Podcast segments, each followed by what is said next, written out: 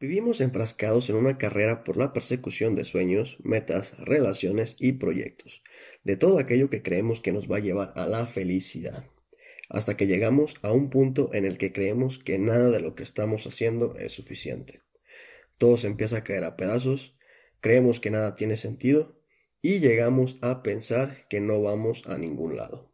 Y poco a poco empezamos a tocar fondo.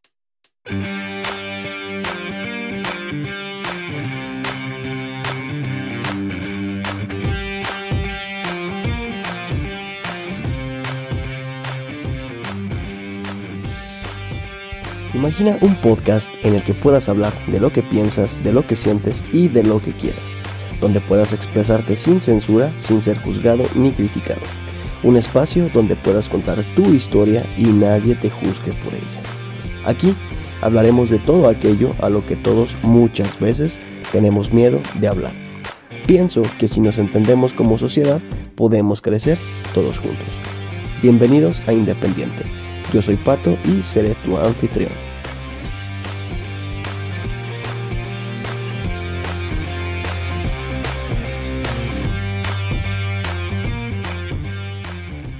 ¿Qué onda, raza? Bienvenidos a este segundo episodio de su podcast independiente. Yo soy Pato y me voy a quedar con ustedes a lo largo de este segundo episodio. El día de hoy vamos a tratar un tema que me trajo a mí hasta este segundo proyecto y a consolidar el primero. Aquí estoy, tocando fondo. Hoy vamos a hablar de lo bueno y lo malo que hay en tocar fondo. Escuchamos a veces este término y pensamos que todo está lleno de negatividad, de que nada tiene sentido y que nos va a llevar la fregada y lo que quieran. Y de cierta forma sí, es lo difícil del proceso de tocar fondo. Pero el hecho de que esto suceda también te va a traer un chingo de cosas buenas. A mí me trajo mi primer proyecto y este segundo proyecto que estoy empezando. No encontré una definición como tal de qué es tocar fondo porque no la hay en, psicología o no me di el tiempo para buscarla como tal pero armé una, una definición a base de diferentes puntos de vista y, caí en esto, coincidí en esta, en esta definición. El tocar fondo es un ciclo oscuro cargado de negatividad, donde no hay guía ni solución para el problema que estás viviendo. Todo esto te lleva a descender más y más en tu estado de ánimo, al llegar al punto en el que no ves salida y piensas que nada puede ser peor y que no hay retorno en el punto en el que estás. ¿Ves el punto en el que estás como un lugar sin salida? Como algo que te come lentamente, como algo que te va a acabar, como si fuera el final de todo y no ves un horizonte más allá de tu nariz. Esto es lo que es tocar fondo. Va a sonar muy repetitivo a lo largo del episodio, pero todo el episodio vamos a hablar de esto. ¿Qué es lo que provoca esta sensación, esta vivencia de estar hasta el fondo de todo? Muchas ocasiones es la suma de circunstancias que nos están pasando en nuestro día a día. Me peleé con la novia, me corrieron del trabajo, el dinero no me alcanza, mis papás están separando, tengo problemas en mi casa, mis amigos no me hablan, y todo esto se junta en una sola sensación. Pero también puede ser solamente un hecho de los que ya mencioné anteriormente, lo que te lleva a sentirte así. Ya sea el cúmulo de todo lo que te está pasando o un solo hecho, te lleva al límite de tu propia resistencia, de decir, ya no puedo más, me rindo, esto está de la chingada, no veo salida, aquí me quedo. Todas estas vivencias que vas teniendo, todas estas cuestiones negativas, el hecho de estar ahí hasta abajo, a manera de vivencia personal, te lo puedo decir, disfrútalo, abrázalo, siéntalo y aprende de él antes de que salgas de ahí. El hecho de que no hagas nada te tendrá en este punto de una manera indefinida. El hecho de que digas, ya estoy aquí, aquí me quedo, a la chingada todo, ya me va de la chingada, no me puedo ir peor. Todo este tipo de pensamientos te van a llevar a que no hagas absolutamente nada por salir de ahí. Y esto, por ende o por consecuencia, te va a llevar a que estés ahí un tiempo que no te imaginas. Hay personas que llevan un trabajo previo a su primer caída, vamos a, nombrarlo como caída, y lleva todo un trabajo previo, que esta caída les dura semanas, a lo mucho meses, dos, tres meses. Pero hay personas que no llevan trabajo, que no llevan un trabajo previo a toda esta caída, y este proceso les dura años para que puedan avanzar un paso. Más adelante le voy a mencionar los pasos de estar aquí, pero reconocer el primer paso es lo más difícil y hay personas que llevan años porque no han tenido un trabajo previo a esta caída. Desde el perfil psicológico existe una línea de pensamiento en el que dicen que la felicidad y su contraparte, en este caso esta caída, son una decisión. El hecho de cómo te sientas, de, de cómo lo afrontas y todo eso es una decisión. Y sí es correcto. Pero también hay que reconocer que somos seres reactivos. ¿Qué quiere decir que somos seres reactivos? Que reaccionamos a lo que pasa en nuestro entorno, querramos o no querramos. Todo lo que pasa en nuestro entorno nos afecta de manera directa o indirecta, aunque nosotros no lo busquemos. Todo esto que nos está pasando por el simple hecho de ser seres sociales, que estamos eh, por naturaleza implicados a relacionarnos con otras personas, todo este medio en el que nos desenvolvemos, perdón, hace que reaccionemos de manera diferente a las problemáticas que están alrededor de nosotros. Algunos son aprensivos, otros únicamente les vale queso, pero algunos reaccionan de manera diferente a cada cual. Y lo correcto en todo esto sería ser capaces de controlar esa reactividad, esa manera en la que reaccionamos a lo que pasa fuera de nosotros, porque no lo podemos cambiar. Únicamente podemos cambiar lo que está pasando en nuestro interior. Y ya que aprendimos a controlar esta reactividad, aprender a ser resilientes. ¿Qué es la resiliencia? La resiliencia es la capacidad de superar circunstancias de adversidad. Llámense luto, llámese pérdidas, llámese rupturas amorosas, llámese problemas en casa. Esa es la resiliencia. La resiliencia lleva un proceso de cuatro pasos. El primero es la adaptación, que te aclimatas al problema que está sucediendo y dices, pues ya aquí estoy, déjame ver qué es lo que voy a hacer. Después viene la capacidad. Te das cuenta de que puedes hacer algo, de que tienes la capacidad, válgame la redundancia, de buscar una solución en el punto en el que estás. El tercero es la superación tomas la problemática, le buscas solución y te impulsas para seguir adelante. La cuarta es la decisión, que es la consolidación de todo el proceso anterior que ya mencioné de los tres pasos. Que decides, ¿sabes qué? Sí, ya me pasó, aprendí esto, esto, esto, esto, pero decido seguir adelante y que esto no me pueda a futuro. Como ya lo mencioné, somos seres sociales. Entonces, eso también es una adversidad en el hecho de que tocamos fondo. Las personas que nos rodean muchas veces influyen en los procesos que llevamos. Si estamos rodeados de gente negativa, toda esa negatividad, aparte de la negatividad que ya tenemos nosotros en nuestro interior, se va a sumar la de los externos. Y eso nos va a hundir cada vez más en esta caída. El hecho también de querer algo y no conseguirlo es un punto muy importante también en esta caída. ¿Por qué? Porque es algo muy, muy constante. Hay personas que tienen sueños que no pueden cumplir y que tocan fondo. Hay personas que su matrimonio no funciona y los lleva a tocar fondo. Hay personas que se divorcian y tocan fondo. Hay personas que viven una y otra cosa y tocan fondo. Hay personas que no pueden vender su primer casa en el trabajo y tocan fondo. Hay que tener la capacidad de replantearnos todo esto también muchas veces. Que yo siento que es donde entra la, la resiliencia, de que sabemos que no podemos cumplir algo, nos duele no poder cumplir algo, pero replanteamos esa meta en algo diferente, ¿no? No, no, no cambiamos la meta de cierta forma, cambiamos el camino y seguimos adelante.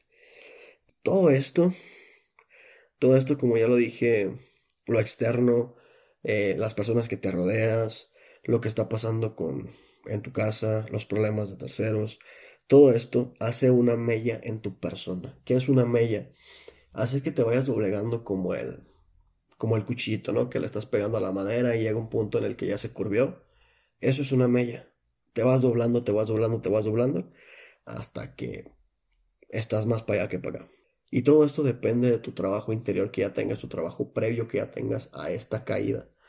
¿Por qué mencionaba este trabajo previo? Porque hay personas que ya tienen un trabajo previo para prepararse para este tipo de situaciones. Hay personas que no lo llevan o hay personas que tuvieron que enfrentar alguna situación y que sin querer los llevó a toda esta preparación para que tuvieran las herramientas para en el punto que estuvieran hasta abajo no durar ahí tanto tiempo. Ahí va la, la pregunta del millón. La pregunta que todo el mundo quiere saber. Y como ya les dije ahorita hace un ratito, hay tres pasos para reconocer esto. ¿Cuánto tiempo voy a estar tocando fondo? ¿Cuánto tiempo voy a estar ahí? Ahí la pregunta es, la respuesta es bien sencilla. El tiempo que se te dé tu chingada gana. El tiempo que tú te lo permitas y que tú quieras estar ahí, es el tiempo que vas a durar en esta caída. Pero para empezar a salir de esta caída hay tres pasos que tienes que reconocer o que tienes que entender. El primero es reconocer que estás tocando fondo, que estás en el peor momento de tu vida y que ya estás ahí. Ese es el primer paso. Como ya, los dije, como ya lo dije, en muchos tipos de problemáticas, el reconocer, el aceptar, el entender, el saber que estamos ahí, es lo más difícil de todo.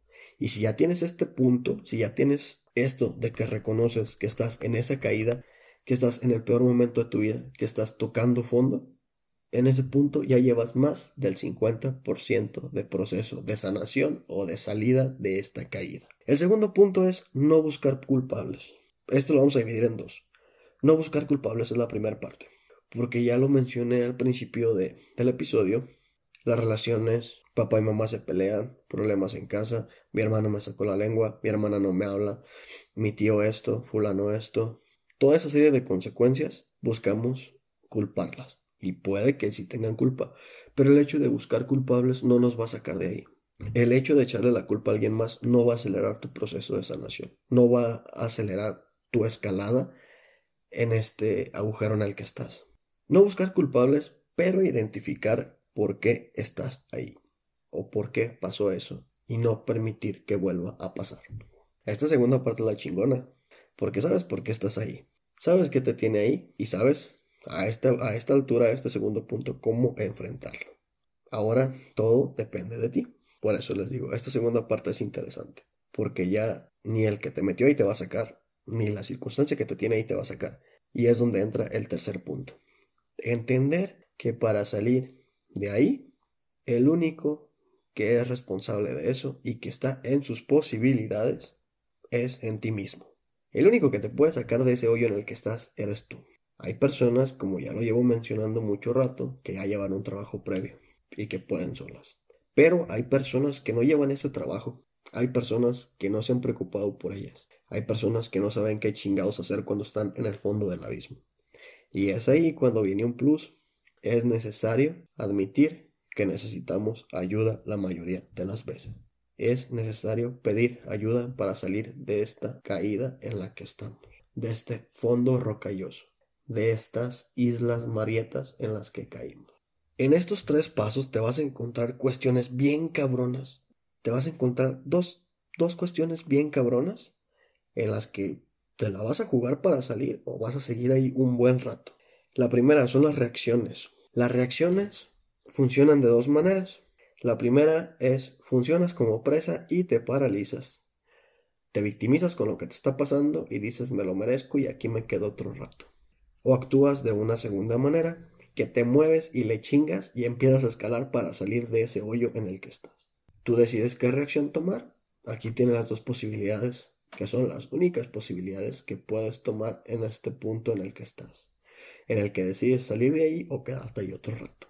Otra dificultad muy cabrona que se viene es el peso emocional y psicológico. Esta carga emocional de terceros, esta carga emocional propia, todo esto que se viene aquí en este punto, a veces es necesario. Yo siempre utilizo esta analogía de vienes cargando un costal, vienes cargando un costal y te encuentras una piedra y la avientas, te encuentras otra piedra, la avientas, te encuentras otra piedra, la avientas. Y llega un punto en el que llegas a un puente y el puente no te sostiene, te sostiene a ti o todo sostiene al costal. Y toma la decisión de o cortas el costal o se van a la chingada los dos. Aquí es donde aplica esta analogía. O sueltas toda esa carga emocional y la sacas, o realmente te va a costar un huevo empezar a escalar y vas a seguir diciendo no puedo, no puedo, no puedo, no puedo. Que al final de cuentas no es un no puedo, es un no quiero porque no quiero soltar el pinche costal y quiero llevármelo hasta arriba. Una gran deidad de, de la cultura oriental dice lo siguiente. El dolor es inevitable. El sentimiento es opcional. Madres, qué frase tan chingona. Porque es una frase bien chingona. Porque es inevitable que algo te duela, que algo te pegue. Te levantas en la madrugada al baño. Te pegas en el dedo chiquito del pie. Por pendejo te va a doler. Y por doble pendejo tú vas a decidir si vas a mentarle la madre al burro o vas a dejar que se te pase el dolor. Vas a ir a miar al baño y te vas a regresar y vas a dormir a gusto. O vas a ir a miar todo emputado, te vas a regresar a dormir todo emputado, vas a dormir todo emputado y vas a amanecer de mala. El sentimiento lo decides tú. El dolor, por ende, como su nombre lo dice, te va a doler sí o sí. Ahí no hay decisión que puedas tomar. Lo que sientas con el dolor es la decisión que tú puedes tomar. Lo mejor que podemos hacer ahí es que me duela para crear una indiferencia al suceso. Ese es mi punto de vista. Si tú lo piensas de una manera diferente, es respetable. Pero es lo que yo pienso. Tenemos un recurso bien chingón y al que no le damos importancia, pero es sumamente grato e importante para nosotros. Y es que puedes encontrar en ti mismo la decisión de salir de este estado en el que te encuentras. Es una de las cuestiones positivas de caer hasta el fondo, que te encuentras a ti mismo y empiezas a encontrar soluciones que ni siquiera sabías que ahí estaban, que empiezas a encontrarte, que empiezas a reconocerte, que empiezas a enamorarte de ti mismo, que empiezas a abrazarte y empiezas a decir, huevos, caí yo aquí solo y yo solito voy a salir y está en mis manos salir de aquí. Y empiezas a escalar a lo cabrón. Empiezas a subir poco a poquito, empiezas a darle, a darle, a darle, a darle. Y oh, sorpresa, ¿qué crees? Va subiendo y todo, todo, todo lo que está pasando se te va acomodando para que tu ascenso sea más rápido. ¡Pum! De repente ya me llamaron de una empresa para hacerme una entrevista y ya me contrataron. ¡Pum! Mis papás decidieron tomar terapia de pareja. ¡Pum! Me hice las paces con mi hermano. ¡Pum! No quise regresar con mi ex. No, mi ex no quiso regresar conmigo. Yo no quise regresar con mi ex. Pero ya nos soltamos los dos y no nos vamos a hacer más daño. ¡Pum! Todo se va acomodando de la manera en la que ni siquiera te imaginas. Todo se va acomodando cuando decides dar el siguiente paso. Otra cosa que te va a permitir empezar a ascender de manera más rápida es reconocer de que ya estuviste en el fondo de todo, ya no puedes llegar más abajo, ya no puedes caer más al fondo de donde ya llegaste. Y eso te va a permitir a que empieces a ascender más y más y más y más y más rápido que empieces ese ascenso que necesitas y llegar hasta el tope cuando menos te lo imaginas. Ya que tomaste la decisión de empezar a ascender, de empezar a llegar hasta arriba, de empezar a estar en la cima de todo esto, nada ni nadie puede detener este pinche ascenso que ya empezaste a tomar.